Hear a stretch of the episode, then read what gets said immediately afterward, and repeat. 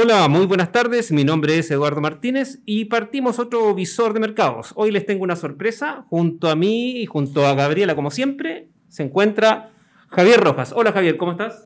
Hola, muy buenas tardes traders. Eh, bueno, un gusto estar aquí por primera vez. La verdad, había visto a Gabriela participar muchas veces del visor de mercado y la verdad me alegro por participar por primera vez después de tanto tiempo, después de haber iniciado todo esto. Así es, así que eh, gracias Javier. Gabriela, hola, ¿cómo estás? Hola, Buenas tardes. Hola Eduardo, hola también a todas las personas que nos escuchan todos los días viernes en la tarde para partir la próxima semana. Así que bueno, hace mucho que no estábamos todos juntos en una misma oficina. Partimos con lo que se vio esta semana, eh, Gabriela o Javier, no sé quién parte. ¿Qué, ¿Qué, es lo que vimos esta semana? Vimos el mercado medio loco, ¿no? Sí, la verdad esta semana el mercado tuvo movimientos muy interesantes. Eh, para las personas que me conocen y que nos siguen hace más tiempo, Saben que yo tengo mi cartera dividida entre índices accionarios, materias primas, acciones, eh, pares de divisas también. Y la verdad, cosas que me llamaron la atención esta semana, lo que pasó con Didi, eh, las sanciones que recibió de parte del gobierno chino, pero sobre todo cómo impactó al resto de las acciones chinas. Creo que eh, BABA, por ejemplo, está cayendo, no sé si injustamente, pero hay un poco de incertidumbre con respecto a lo que está pasando con la industria china y aunque no hayan sancionado algunas empresas, igual están cayendo tengo la expectativa de que mientras no les apliquen alguna sanción concreta, esto se podría revertir a inicios de la próxima semana. Eh, pero eso fue lo más llamativo, creo yo, lo que pasó con China y lo que le pasó a las acciones, por supuesto, que cayeron transversalmente y Baba, sobre todo, que la operó mucho, me llamó mucha atención todo lo que cayó y esperando que recupere durante los próximos días. Dentro de las mañanas, eh, en, la apertura de los mercados, Gabriela, vimos, hablamos sobre lo mismo, sobre el tema de China. Cuéntame, ¿qué, qué es lo que viste tú también? ¿Tienes la misma visión de Javier? La verdad es que sí, eh, hay varias empresas que se vieron impactadas negativamente. Teníamos a App Fintech, que también me preguntaron mucho en el premercado acerca de esa acción. Teníamos también a Baidu, otra que también se vio dañada. Pero hoy día estaban un poquito más tranquilitas, así que hay que ver la próxima semana si es que logran retomar algo, o en realidad más que retomar, recuperar algo del terreno que perdieron esta semana. Así es. No sé si eh, vimos algún otro, otro fenómeno dentro de, esta semana que, que podamos recordar. Eh, sí, claro, yo creo que lo que pasó con el petróleo también es súper interesante. Eh, el petróleo durante esta semana tuvo muchísima volatilidad. Eh, no diría que la tendencia bajista está confirmada, pero creo que esta semana nos enfrentamos a algunas de las caídas más interesantes que hemos visto durante el último tiempo, porque el petróleo venía con un alza bien pronunciada, obviamente apoyada por la OPEP y ahora con los rusos poniendo algo de incertidumbre sobre si se van a unir o no a esta tendencia de mantener controlada la producción. Eh, creo que puso algo de duda la tendencia alcista. Hemos visto correcciones fuertes y después de eso que recupere su movimiento alcista, pero creo que en este instante el petróleo es uno de los que más genera dudas con respecto a qué tendencia va a tomar en el largo plazo. No sé si tú estás viendo lo mismo, Guy. Sí, la verdad es que hoy día logró eso sí recuperar algo del terreno que también había perdido, estaba en 74 en la mañana, ahora no alcanza a ver el precio a esta hora que ya son las 2.43 de la tarde en Nueva York, pero sí vimos una pequeña recuperación. Lo que sí me llamó la atención, aparte de la OPEP, fue la noticia del Banco Central Europeo, que siento que pasó en banda. Nadie tomó en consideración eh, el nuevo tipo de interés o el nuevo objetivo en realidad del Banco Central Europeo, que es estricto en 2% a diferencia de lo que era antes. ¿Qué te parece a ti esa noticia? Eh, bueno, a mí lo que me parece es que va de la mano con lo que está pasando en el resto de los bancos centrales. Yo creo que todos los bancos centrales en este momento están lidiando con el fantasma de la inflación. Cuando uno aplica estímulos tan agresivos como los que ha aplicado Estados Unidos, como los que han aplicado en prácticamente todo el mundo, eh, una de las razones por las cuales el mercado no puede estar estimulado todo el tiempo es porque la inflación obviamente comienza a descontrolarse un poco.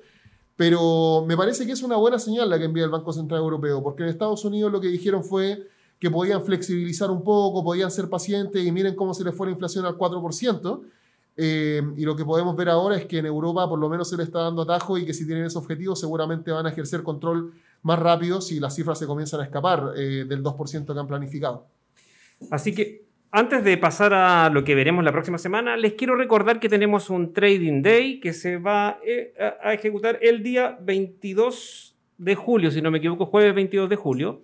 Y tenemos vamos a tener tres temas muy importantes. Gaby, eh, ¿me ayudas con uno? Oportunidades de trading tenemos, eh, sería el primero.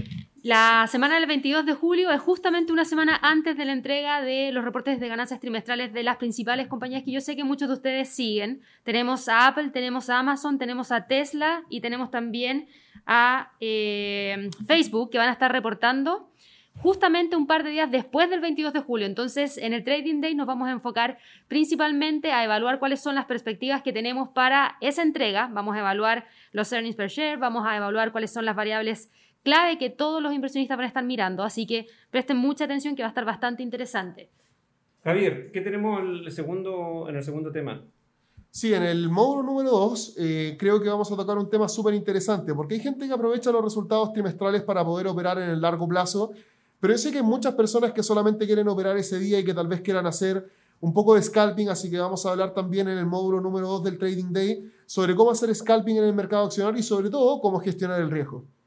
Y por último, tenemos small caps en tres acciones destacadas, Gaby. No, aquí van a estar juntos con Javier. sí, todavía no tenemos las acciones destacadas, pero les vamos a tener una sorpresa porque son acciones que van a entregar oportunidades para el mes de agosto del 2021. Nos han preguntado mucho por las small caps, ¿cierto, Javier? Sí, las empresas de baja capitalización bursátil tal vez no son de las que más operan en el día a día pero son de las que tienen más volatilidad, son las que pueden a veces dar la sorpresa. Es muy raro que una empresa como Coca-Cola, por ejemplo, ahora dé algún movimiento sorpresivo, pero alguna compañía relativamente nueva que está recién iniciando sí que puede hacerlo. Así que vamos a dedicar un módulo completo a hablar acerca de small caps. Así es.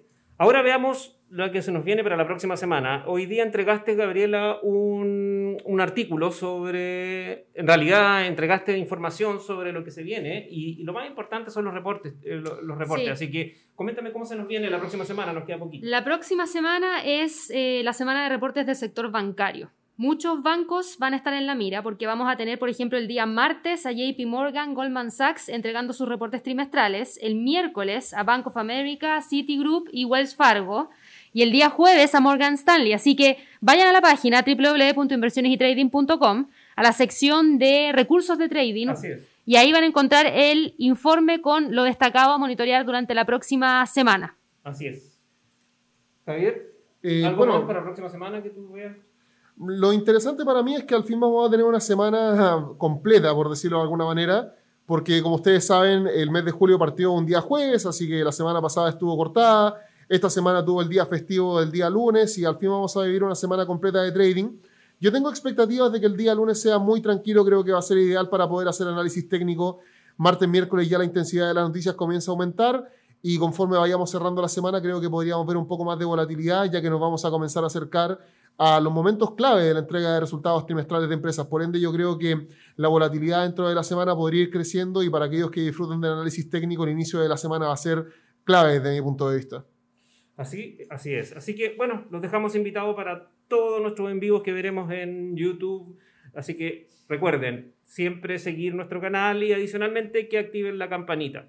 Gabriela, ¿tienes algo que decir? Sí, estén atentos al miércoles, les tengo una sorpresa, así que por favor suscríbanse a nuestro canal de YouTube, denle clic a la campanita de notificaciones y por supuesto, si les gusta el material, denle me gusta. Así es. Javier, ¿algún mensaje final? Bueno, para mí un gusto haber participado por primera vez dentro de esta instancia, porque la verdad no habíamos tenido la oportunidad de estar los tres juntos, siempre estamos repartidos, el tema del coronavirus complica las cosas siempre, pero es bueno volver a trabajar aunque sea por una hora en conjunto. Y por supuesto los invito también a participar de mis live de premercado asiático todas las tardes. Y para aquellos que están disfrutando del Live Trading Room, también un saludo especial, que son las personas que nos siguen en el día a día y que se están jugando capital real en el mercado mucha suerte y cuenten con nuestra ayuda en cualquier momento. Así es, así como escucharon, se escucha un poquito de ruido porque estamos habilitando nuestras oficinas para trabajar en conjunto. Así que muchas gracias, muchas gracias Javier, muchas gracias Gabriela y a todos ustedes nos vemos la próxima semana en otro visor de mercados. Que estén bien, buen fin de semana. Chao, que estén bien.